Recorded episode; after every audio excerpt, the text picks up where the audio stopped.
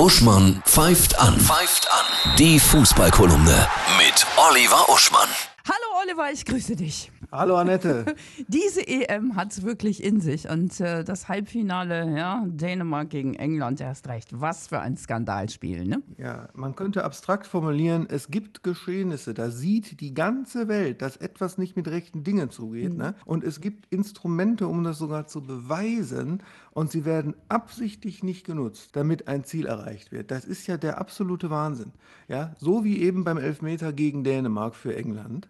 Ich will mal so sagen, wenn ich jetzt hier im Münsterland spazieren gehe und da ist eine wilde Wiese, so ein Acker, 20, 30, 40 Meter breit. Auf der anderen Seite geht auch einer spazieren. Ich erkenne ihn und rufe ihm etwas rüber und der Wind verweht einen Tropfen Spucke von mir durch den Ruf mhm. in Richtung dieses Mannes. Dann ist das mehr Körperberührung als die, die den Elfmeter da, den vermeintlichen, verursacht hat. Frage ich mich wirklich, wen hat der Schiedsrichter im Headset, in seinem Knöpfchen. Es kann eigentlich nur die Queen gewesen sein. Und dabei gibt es doch diesen Videobeweis. Es ist einfach nicht zu ja. fassen. Ne? Und er wurde absichtlich nicht genutzt. Unfassbar. Davon ja. außerdem noch bitterer Beigeschmack. Ja. Die UEFA ermittelt gegen die britischen Fans. Mhm. Ne? Einmal wegen Pyro, naja, okay. Einmal wegen Buhn bei der dänischen Hymne. Ist natürlich nicht nett, aber nee. da sage ich, das ist immer schon geschehen. Mhm. Ja, was mein Gott. Aber auch wegen, und das finde ich total obskur, wegen Laserpointern, Krass. mit denen die auf das Feld, auf die Spieler und den Torwart der Dänen und die Spieler gezielt haben, um die quasi zu irritieren. Und das ist ja nun wirklich äh, das allerletzte. Ja, das ist die neue Dimension, abartig sowas, meine ja. Güte. Jetzt kann man guten Gewissens für Italien sein, die natürlich auch tricksen, ne? die mm. auch Schauspielern, die manchmal auf eine Art faulen, dass der Schiedsrichter gar nicht wirklich nicht sieht, also umgekehrt, die faulen dann tatsächlich und es sieht nicht so aus. Aber der Zusammenhalt von den Italienern,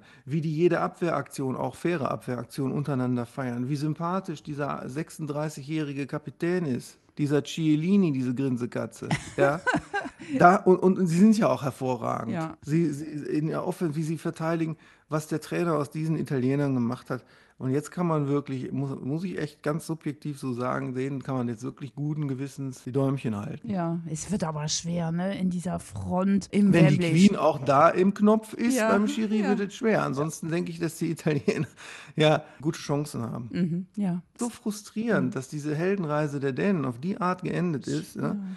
Dass man manchmal nur zur Beruhigung in andere Sportarten guckt und sich freut, wie die Tischtennisspieler die Deutschen bei der EM abgeschnitten haben oder dass dieser junge Pole Hurkacz oder wie man den ausspricht, den Federer besiegt hat in Wimbledon. Das sind noch so Sportmärchen, wo kein Knopf vorkommt. Ja, und das geht alles unter. ja, das geht ein ja, bisschen unter schade. gegenüber der EM. Dann ja. wünsche ich dir ein packendes Finale am Sonntag. Ja, England gegen Italien. Forza Italia, sagst du.